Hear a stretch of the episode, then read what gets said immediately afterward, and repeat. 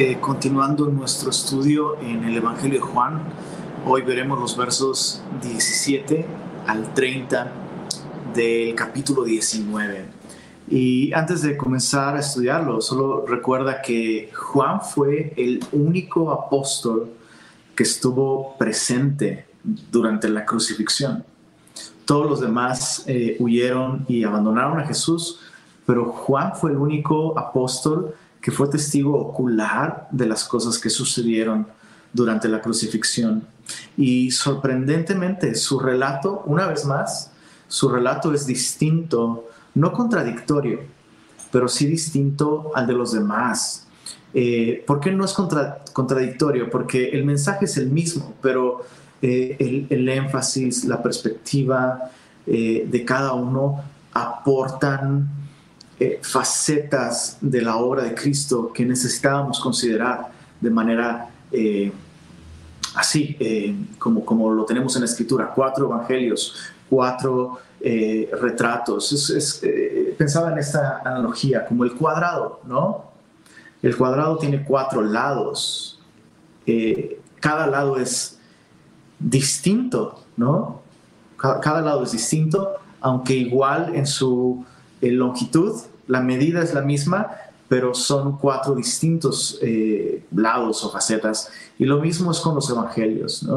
Eh, es, sorprendente aquello que Juan, de hecho, no registra durante eh, su descripción de la crucifixión, siendo que él fue el testigo, el único testigo ocular de todos los evangelistas. Sorprende mucho los detalles que Juan omite y cuando uno considera, se sienta a considerar todo aquello que Juan omitió.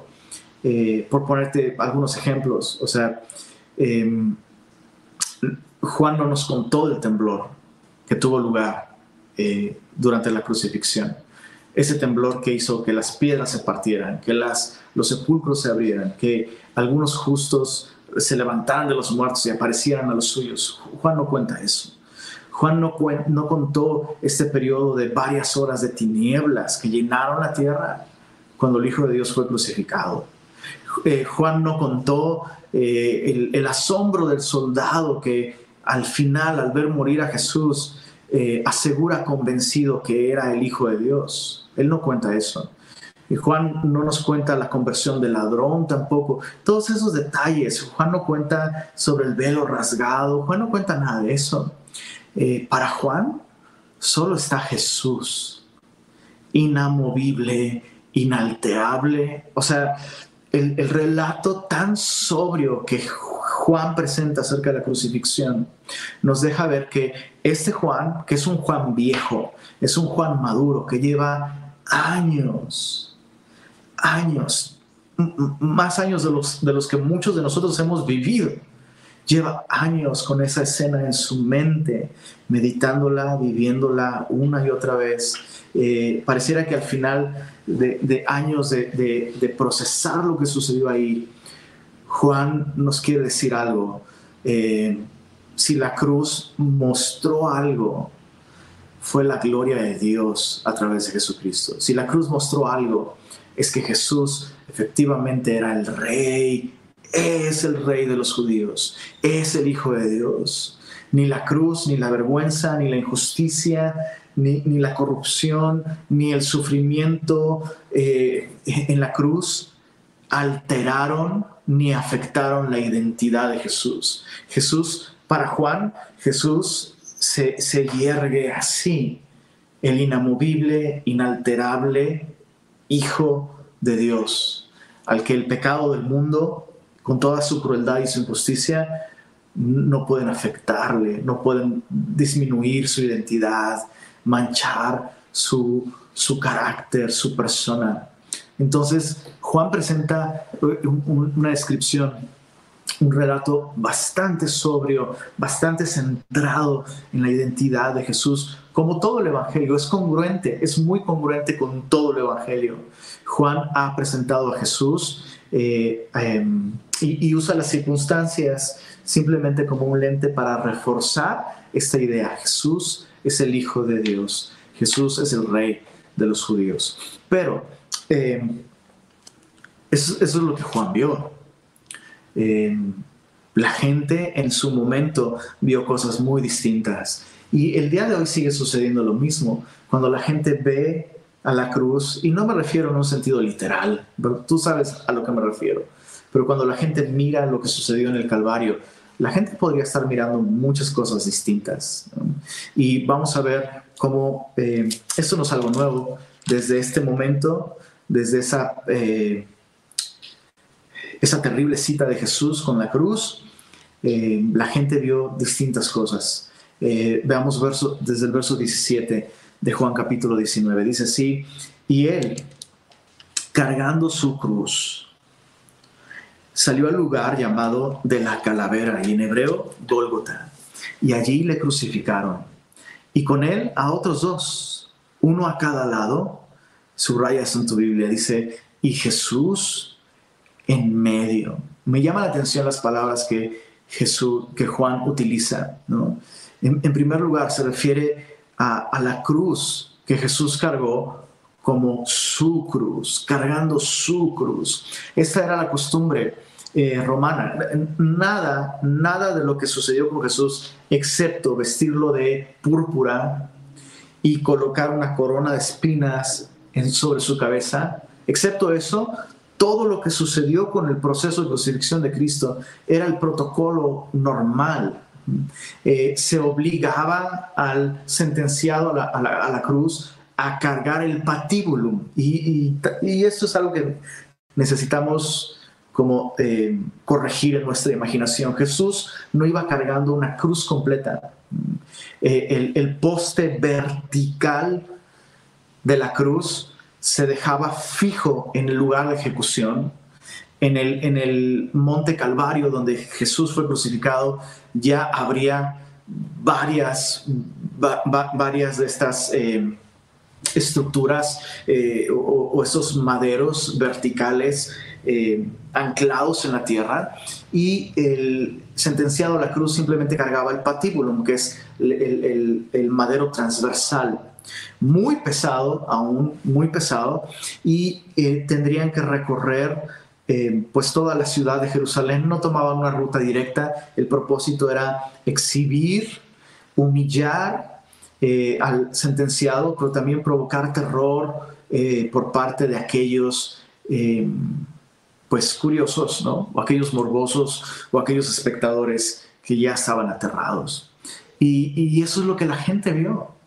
Eso es lo que la gente vio. Vio a un hombre cargando su cruz ante una primera mirada. Lo que la multitud probablemente vio fue un hombre inocente.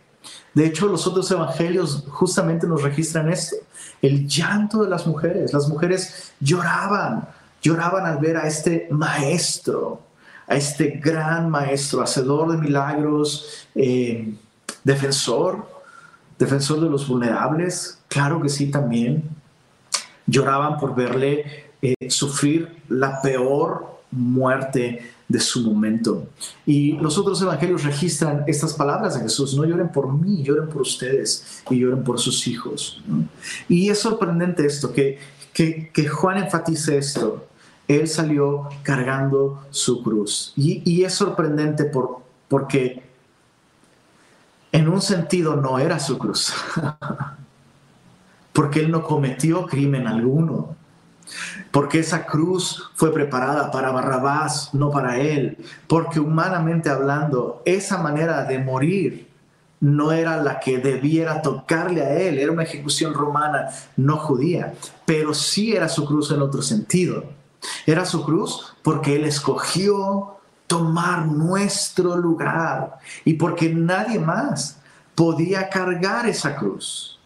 Cualquier otra persona podría haber cargado ese madero, pero tú entiendes lo que estoy diciendo. Nadie más podía tomar nuestro lugar en la cruz.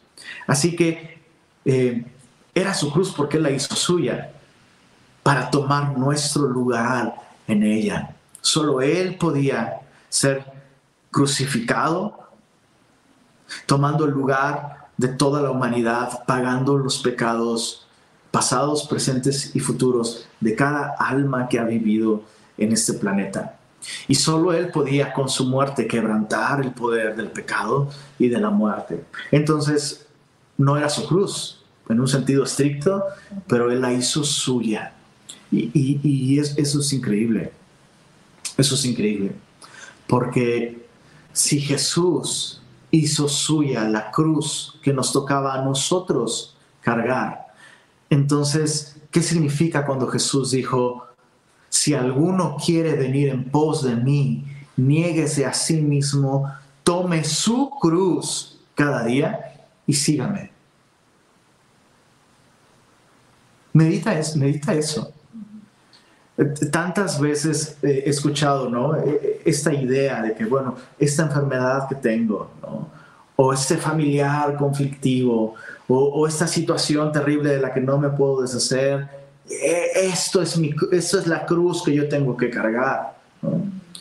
Y nada está más lejos de la realidad. Nada está más lejos de la realidad. Pero entonces otra vez, Jesús toma nuestro lugar en la cruz. Jesús hizo suya la cruz que nos correspondía a ti y a mí. Entonces, ¿qué significa que nosotros carguemos nuestra cruz cada día? Significa vivir reconociendo, número uno, nuestra condición.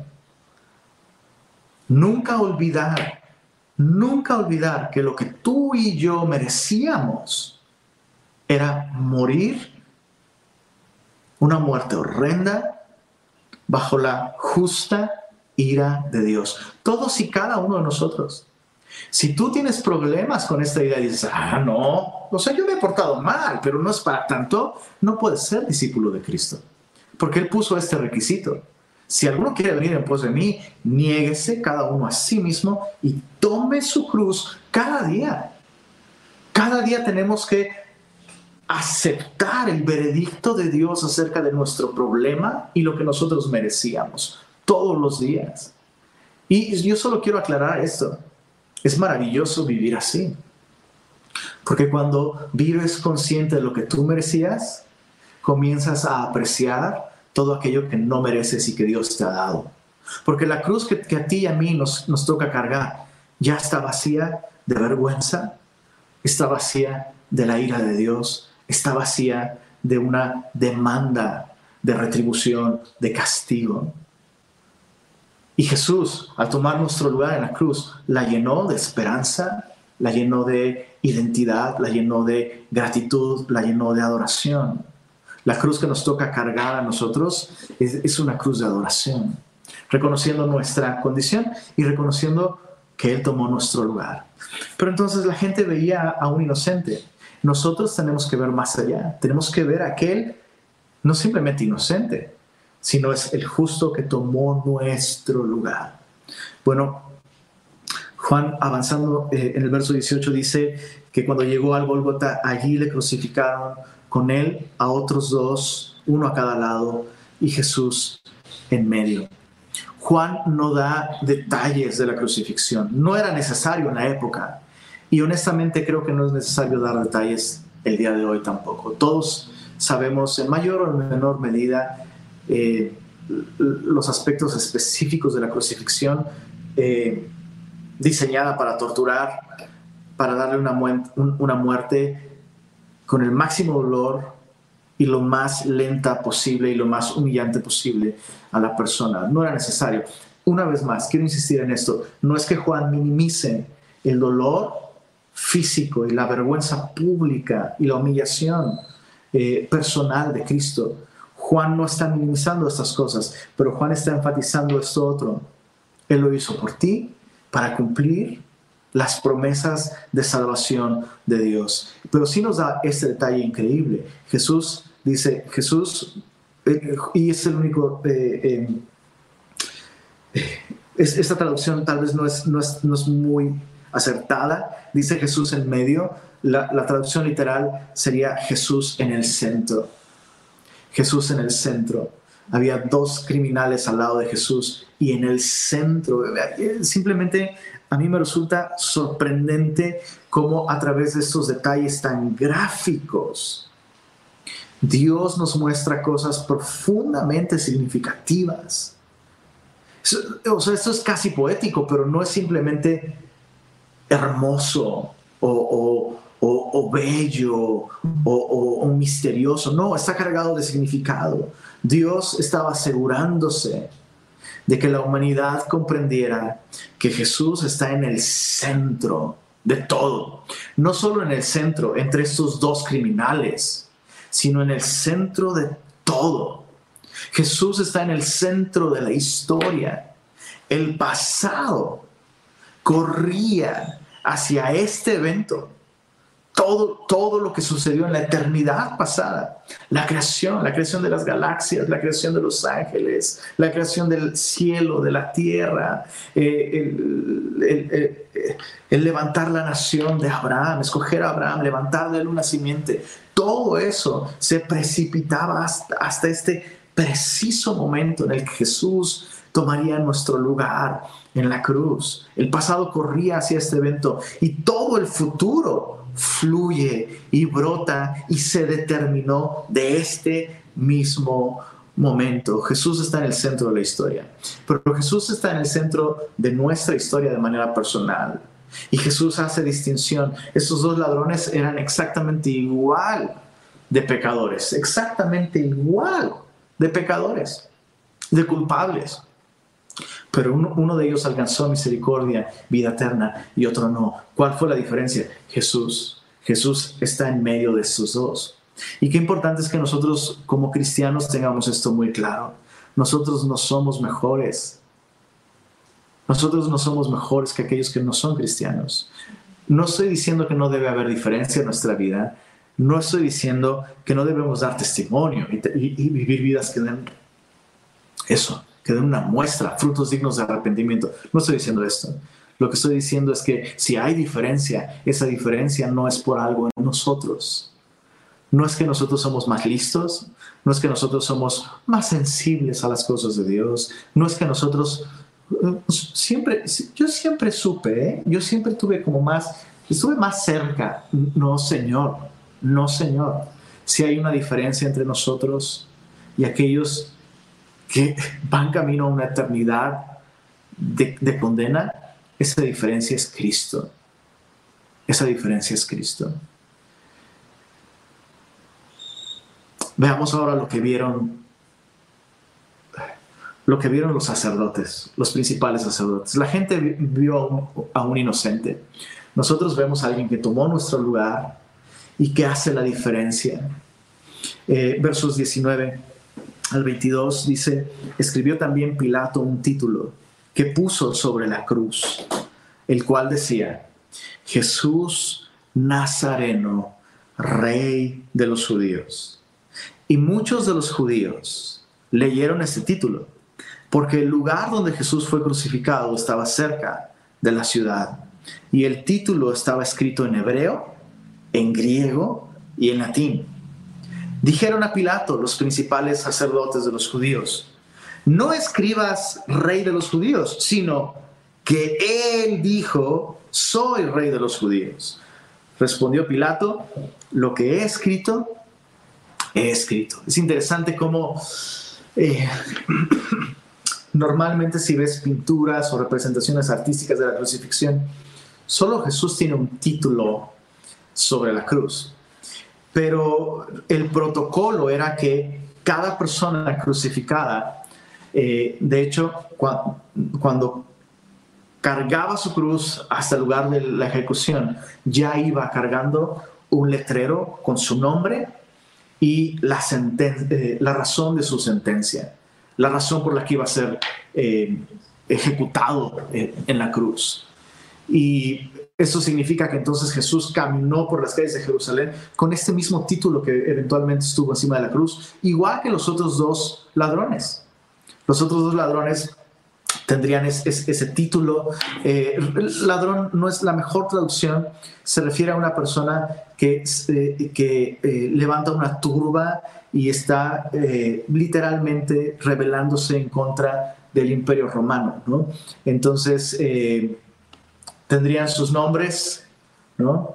Y amotinadores, rebeldes, eh, lo que sea. Y en el centro verías a Jesús con este título, Jesús Nazareno, Rey de los Judíos. Y sabes qué es sorprendente, que en el registro oficial, o sea, esto, esto, era, esto era lo que hacía oficial. ¿Por qué Roma está crucificando a esta persona? En, ese registro oficial no hay ningún crimen, no hay un delito, no hay eh, nada que justifique que este hombre esté clavado en la cruz. Todo lo que hay es una afirmación de identidad. Y quiero que observes cómo Dios no permitió que ni siquiera en este registro legal hubiera lugar a dudas. Eh, eh, para mí fue muy claro mientras estudiaba esta semana que este letrero era el último testigo mudo de parte de Dios para el mundo entero, pero especialmente para estos líderes religiosos. Este es Jesús, cuyo nombre significa Salvador, Nazareno, Rey de los judíos. O sea, aún los, esto es sorprendente, que aún los líderes religiosos, los principales sacerdotes, le propusieron a Pilato una redacción más apropiada para un documento oficial él se autoproclamó rey de los judíos. Y eso hubiese sido honestamente más competente incluso por parte de Pilato. Pero Pilato pareciera que simplemente está una vez más molestando a esos hombres, tratando como de lavar sus manos, ¿no? limpiar sus manos de lo que está sucediendo, cosa que por supuesto no funcionó así. Pero ese es el, último testigo eh, mudo de parte de Dios. Y me llama la atención esto, que eh, e, e, ese asunto de la, de traducción, que también era algo protocolario. O sea, Roma tenía que eh, mostrar de un modo claro el mensaje de por qué estaban crucificando a esa persona y ponen este título en, dice en hebreo, que realmente sería arameo, es, lo más preciso, sería arameo, griego y latín. Y me, asombra esto, como desde el principio este mensaje es un mensaje que Dios quiso que se tradujera para que todas las personas lo pudieran entender. No existe otro mensaje que valga más la pena hacer llegar a toda lengua y a toda nación que este mensaje. Jesús Nazareno es el rey de los judíos. Y, solo un par de reflexiones devocionales. La primera es que eh, eh, leía esto, meditaba en ese asunto de la traducción de este mensaje y recordé un comentario del pastor A.W. Tozer que eh, él, comentaba eso, como a medida que aumentan las traducciones disponibles de la Biblia, pareciera que cada generación cada nueva generación que se levanta es una generación que lee cada vez menos. Y lo que A.W. Tozer decía es, no necesitamos más traducciones de la Biblia, necesitamos poner atención a lo que ya Dios nos ha hecho llegar. o sea, una sola traducción es suficiente. Y, yo estaba pensando en esto, cómo estos hombres, con toda seguridad, ¿eh? con toda seguridad esos hombres podían leer este mensaje en estas tres lenguas. Y, y yo meditaba en esto, cómo a veces hay este oh, estoy, estoy leyendo con tal diccionario, estoy, consulté tal diccionario bíblico y estoy consultando el Strongs y no está mal, qué padrísimo que tengamos esas herramientas, pero honestamente, leer la Biblia simplemente así, con un corazón abierto, es suficiente para entender lo que Dios nos quiere decir si no atendemos a lo que Dios nos dice eh, en español, ¿por qué Dios, por qué, por qué va a ser diferente si lo leemos en hebreo o en griego o leemos el comentario de alguien más al hebreo o al griego? Honestamente, el mensaje esencial de la vida cristiana es perfectamente entendible en la traducción que Dios nos ha hecho llegar. Así que vale la pena reflexionar qué estamos haciendo con, con el mensaje que Dios nos ha hecho llegar en, nuestro idioma. Y, bueno, finalmente me, asombra cómo Jesús hasta el final o sea, el título en su muerte es Jesús Nazareno. Recuerda que Nazareno no era, eh, no era un cumplido. Que te dijeran Nazareno era una manera de eh, burlarse de ti, de minimizarte, de cuestionar tu capacidad, tu reputación. Uno de sus discípulos, cuando sabe que Jesús es de Nazaret, pregunta, ¿puede de Nazaret salir algo bueno? Y Jesús hasta el final se asocia con eso. Hasta el final de su vida nunca hizo un esfuerzo por desasociarse con lo, peor de, la sociedad judía. Y, sabes, eh, este término nazareno, desde hace algunos años en Irak, eh, los cristianos son perseguidos por el supuesto Estado islámico. Y lo que hacen, eh, lo que hacen estos extremistas religiosos es marcar las casas de los cristianos con la, con la letra Nun en árabe, que es el, sería el equivalente de la letra N, y es la inicial de Nasrani, que significa nazareno. Entonces marcan las casas con tinta roja, una N, de Nasrani, nazareno, porque esos son cristianos, esos le adoran a este nazareno, ¿no? Crucificado hace dos mil años. Y ese, esa señal en las casas es una señal de exterminio. La intención es intimidar a esas personas para que abandonen la religión o abandonen su tierra y salgan de ahí, so pena de muerte. Y lo que muchos cristianos comenzaron a hacer fue ahorrarles el trabajo a estas personas y marcar ellos mismos sus casas con ese signo nazareno. Sí, yo le pertenezco a ese hombre que se identificó conmigo hasta la cruz y no me negó. Hasta la cruz dio su vida por mí. Entonces, ¿qué es lo que vemos cuando vemos a la cruz? La gente veía a un inocente. Nosotros vemos a alguien que tomó nuestro lugar. Juan veía a alguien que tomó nuestro lugar. Los sacerdotes vieron a alguien culpable, mal sentenciado. Nosotros vemos a aquel que se asoció con lo peor, con los peores pecadores. Se asoció con nosotros y no negó su asociación con nosotros. Finalmente en los versos 23 al, 24, lo que vieron los soldados, y después terminaremos con lo, que, con lo que vio Jesús mismo. Versos 23 al 24 dice así, cuando los soldados hubieron crucificado a Jesús, tomaron sus vestidos e hicieron cuatro partes, una para cada soldado. Tomaron también su túnica, la cual era sin costura, de un solo tejido, de arriba abajo. Y entonces dijeron entre sí, no la apartamos, sino echemos suertes sobre ella, a ver de quién será. Esto fue para que se cumpliese la escritura que dice, repartieron entre sí mis vestidos y sobre mi ropa echaron suertes.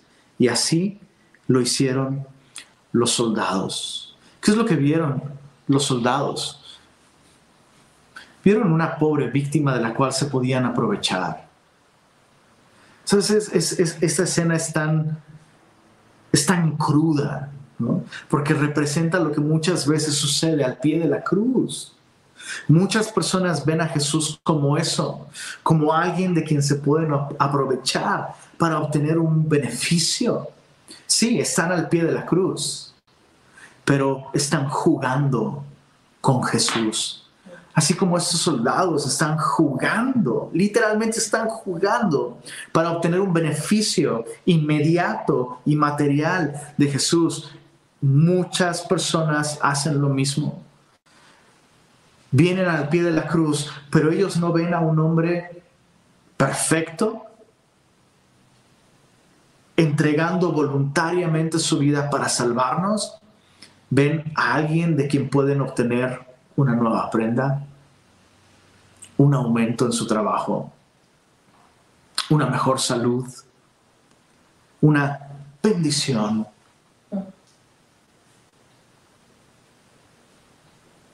Ver a Jesús bajo esa misma perspectiva no es diferente a como vieron estos soldados a Jesús. Eso es cruel. Eh, eh, eso, es, eso, es, eso es humano, eso es perverso. Lo sorprendente es que mientras ellos están haciendo esto, Juan logra ver más allá de las circunstancias y dice, todo esto sucedió para que se cumpliera la escritura que decía, repartieron mis vestidos, repartieron entre sí mis vestidos y sobre mi ropa echaron suertes. Y es, increíble el nivel de precisión de las profecías que Jesús cumplió. Es imposible, imposible, de verdad es imposible considerar las profecías que se cumplieron en la crucifixión y no llegar a la conclusión de que efectivamente Jesús era aquel a quien Dios prometió enviar para salvarnos de nuestros pecados. Y, yo solo pensaba en esto, cómo Jesús estaba cumpliendo esas profecías del Antiguo Testamento ante la mirada atenta de todas estas personas. Pero eran, miradas atentas con corazones distraídos. Los, los líderes religiosos están viendo delante de sus ojos una dramatización milimétricamente exacta de una cantidad enorme de salmos. O sea, estos líderes religiosos conocen perfecto estas profecías, las están viendo cumplirse cabalmente delante de sus ojos. Y, meditaba en esto, como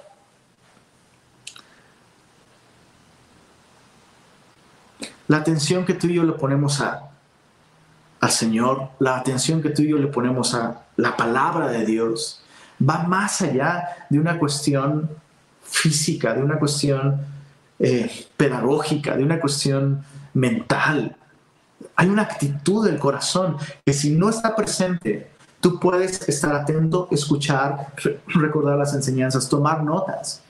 Pero si tu corazón no está atento a lo que está sucediendo en el Calvario, si tu corazón no está atento a lo que Dios está mostrándote en la palabra, no te va a hacer ningún bien. Eh, eh, estos líderes religiosos están viendo, igual que estos soldados, simplemente a una pobre víctima. Veamos lo que, lo que, lo que vio Jesús y lo que vio Juan. Y eso, es increíble. Mira, en el verso 25. Estaban junto a la cruz de Jesús su madre y la hermana de su madre, o sea, la tía de Jesús, una mujer que seguramente fue muy cercana a Jesús, María, mujer de Cleofas, y María Magdalena. Cuando vio Jesús, eso es increíble y yo no sé si tú alguna vez habías notado esto, pero eso es increíble. Cuando vio Jesús a su madre y al discípulo a quien él amaba, que estaba presente, dijo a su madre, mujer, he ahí tu hijo. Después dijo al discípulo, he ahí tu madre. Y desde aquella hora el discípulo la recibió en su casa. Es sorprendente el hecho de que Jesús tuviera la, lucidez y la fuerza emocional para ver a su mamá, para ver a su madre y para ver también a su discípulo. Y cuando, cuando vio Jesús eh, a su madre y a su discípulo en, ese momento. Eh, yo, estaba pensando en esto. Es, es, eh, es, obvio que Jesús podía identificar el rostro de las personas. La, cruz, de hecho, la, la, cruz no era una estructura muy alta, se crucificaba a las personas casi a nivel del suelo de modo que sus enemigos y la gente que quisiera humillar a esta persona y pasar y escupirle, darle insultos, lo hiciera. Lo, que me sorprende es que en, en medio de todas estas cosas que están sucediendo, en medio de su sufrimiento, en medio de su humillación, Jesús tiene ojos para una madre con un corazón roto.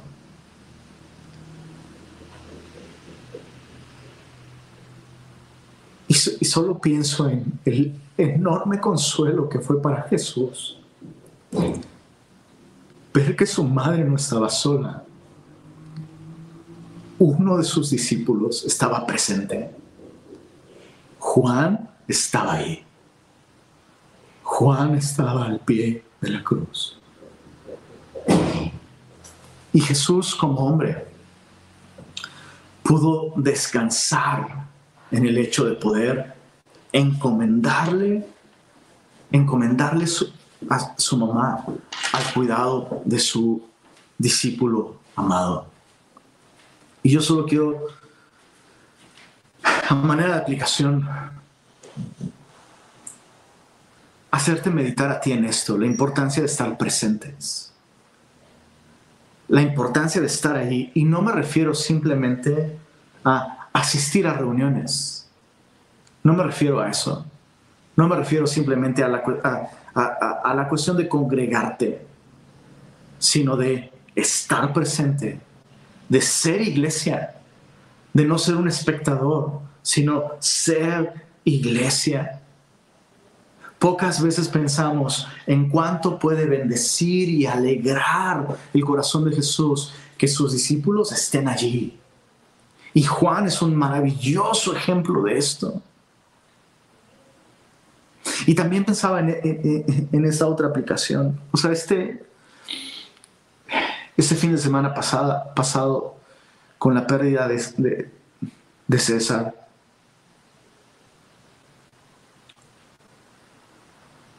pasamos todo un día, el lunes pasamos todo el día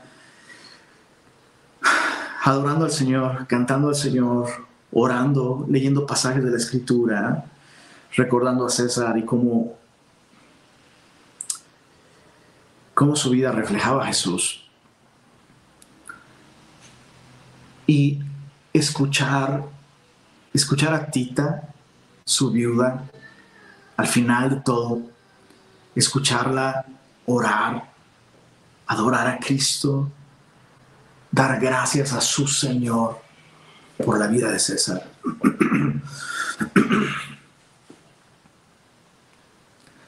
A mí me quedó muy claro algo y creo que a todos nos quedó claro lo mismo.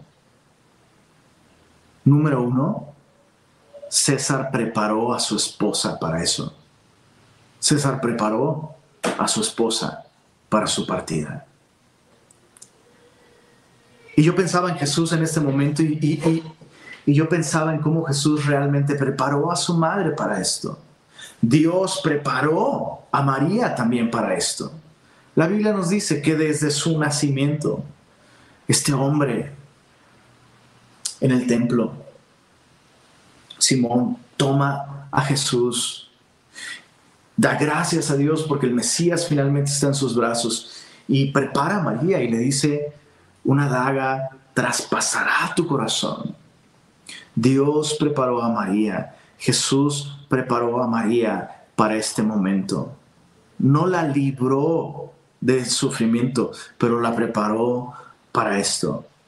Y además, Jesús le regaló, eso es increíble, y puedes meditarlo te invito a que leas esta sección. Jesús le regaló a María una persona que sirviese de consuelo, sirviese de ayuda para un luto tan grande como el de María. Realmente creo que nadie ha tenido un luto mayor que el de María. O sea, incluso aquellos que hemos perdido hijos, ¿no?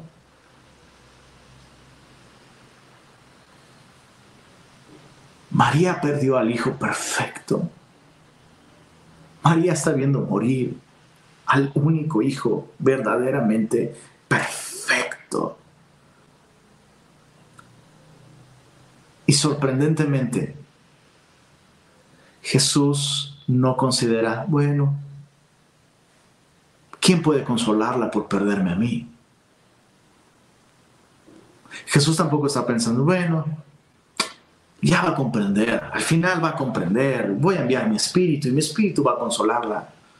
No, Jesús le provee de consuelo a través de aquel discípulo que está presente. Y la historia nos dice, la tradición nos dice, que María de hecho vivió con Juan incluso hasta en la ciudad de Éfeso, eh, donde Juan finalmente terminó, terminó viviendo allí, en la ciudad de Éfeso. Y, y solo, solo pregunta de esto, o sea, tal vez traigo muy fresco lo de César, pero especialmente si tú eres esposo, ¿qué estás haciendo con tu familia? ¿Estás preparando a tu esposa? ¿Estás preparando a tus hijos para esto? Los estás preparando de tal modo que cuando tú faltes, ellos van a encontrar consuelo entre los discípulos de Cristo. ¿Cómo estás viviendo? ¿Cómo estás viviendo en ese sentido? Bueno, eso es lo que vio Jesús. Jesús. vio una madre con un corazón roto y Jesús vio un discípulo presente que podía servir de consuelo para su, para, para su mamá. Bueno, verso 28 al 30 dice así. Después de esto, sabiendo Jesús que ya todo estaba consumado, dijo para que la escritura se cumpliese. Juan tiene muy claro esto. Jesús estaba cumpliendo un propósito y lo estaba haciendo de un modo real, de un modo glorioso. Dijo, tengo sed. Y estaba allí una vasija llena de vinagre. Entonces ellos empaparon en vinagre una esponja y poniéndola en un hisopo, se la acercaron a la boca. Cuando Jesús hubo tomado el vinagre, dijo, consumado es. Y habiendo inclinado la cabeza, entregó el Espíritu. ¿Qué, ¿Qué, es lo que vio Juan en estos últimos versículos? Juan vio una deuda pagada por completo. Es esta pequeña palabra, en, nuestro español son dos palabras, consumado es. Eh, en su idioma original es una sola palabra, tetelestai, que significa pagado por completo. Era un término, de hecho, era un término de contabilidad, e, era su principal uso, un término contable. Eh, cuando una deuda se saldaba totalmente, se ponían estas, eh, estos sellos o, esta inscripción, tetelestai, que nos habla de una, eso, de una deuda saldada por completo. Y eso es lo que vio Juan. Un Salvador que pagó hasta el final, hasta el último pecado de cada persona que ha vivido en el planeta. Y, solo quisiera terminar con esto. Hay, una, hay una corriente teológica llamada expiación limitada, que yo no logro entender y que honestamente yo no veo en la Biblia. Yo no veo en la escritura, en ningún lugar, no veo suficientes bases para creer que Dios, ¿qué, es la expiación limitada? La expiación limitada sostiene que Jesús no pagó los pecados de toda la humanidad, sino que Jesús pagó los pecados solamente de aquellos elegidos que habrían de aceptar el regalo de la salvación. Y he intentado descifrar por qué a estos teólogos les molesta tanto esta idea y cómo es que esa inquietud o esa incomodidad los ha llevado a forzar tanto la Biblia como para construir así. Porque, claro, tú puedes torturar la Biblia para que la Biblia diga lo que tú quieras, pero yo no veo en la Biblia a la expresión limitada. Jesús no dijo, pagado por completo de un modo limitado. Jesús no dijo eso. Perdón, no quiero ser irreverente. No quiero ser irreverente, pero más bien a mí me parece una irreverencia sostener que tenemos o pensar o sugerir que tenemos un Dios mezquino que solo va a pagar los pecados de aquellos que sabe Él que van a recibir la vida eterna y que se van a arrepentir. Yo lo que veo en la Biblia y es congruente con el carácter de un Dios que es rico en misericordia. Lo que veo una y otra y otra vez es que Dios pagó por completo los pecados de todo ser humano. Segunda de Pedro, capítulo 3, verso 9. Segunda de Pedro 3:9 dice, el Señor no retarda su promesa, según algunos la tienen por tardanza, sino que es paciente para con nosotros, no queriendo que ninguno perezca, sino que todos, todos procedan al arrepentimiento.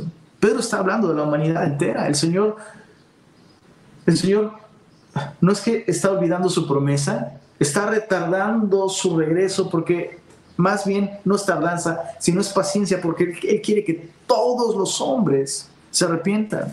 Primera de Timoteo capítulo 2. Primera de Timoteo capítulo 2 nos dice lo siguiente en, los, en el verso 4. Desde el verso 3 dice, porque esto es bueno y agradable. Primera de Timoteo 2.3, porque esto es bueno y agradable delante de Dios, nuestro Salvador, el cual quiere que todos los hombres sean salvos. O sea, si después de leer este versículo alguien sigue insistiendo, no, no, no, es que el contexto, eh, no hay manera de ayudarte, bro. No, o sea, perdón, pero cualquier persona que abrace esta doctrina de la expiación limitada, esa persona está en su derecho de tener su opinión, pero no está en su derecho de decir que la Biblia dice eso, porque la Biblia no dice eso. La Biblia dice que Dios quiere que todos los hombres sean salvos y vengan al conocimiento de la verdad, porque hay un solo Dios y un solo mediador entre Dios y los hombres, Jesucristo hombre, el cual se dio a sí mismo en rescate por todos, de Telestai, por todos, de lo cual se dio testimonio a su debido tiempo. ¿Dónde se dio ese testimonio a su debido tiempo? En la cruz. Jesús dijo, tetelestai, pagado por completo. Juan mismo nos dice en el versículo más famoso de toda la Biblia, porque de tal manera amó Dios al mundo que dio a su Hijo unigénito para que todo aquel que en él cree no se pierda, mas tenga vida eterna yo no veo una expiación limitada, porque yo no veo un Dios limitado en su gracia, yo no veo un Dios limitado en su amor, yo no veo un Dios limitado en su poder para salvar, yo no veo un Dios mezquino que hace una invitación limitada a la humanidad, veo a un Dios rico en misericordia que realmente ofreció una invitación de salvación a todos, pagando todos sus pecados de pagado por completo.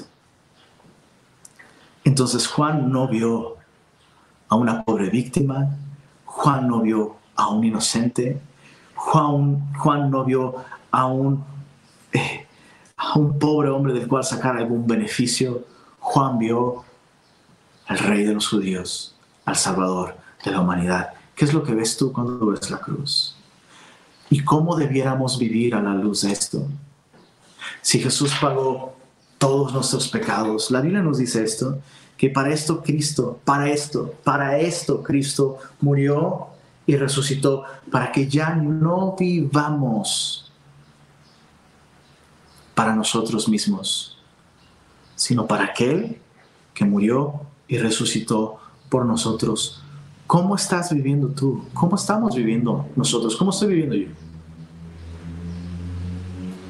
¿Cómo estás viviendo tú? ¿Estás viviendo como si realmente Jesús pagó por completo todos tus pecados? ¿Estás viviendo como si realmente Jesús es el rey de tu vida?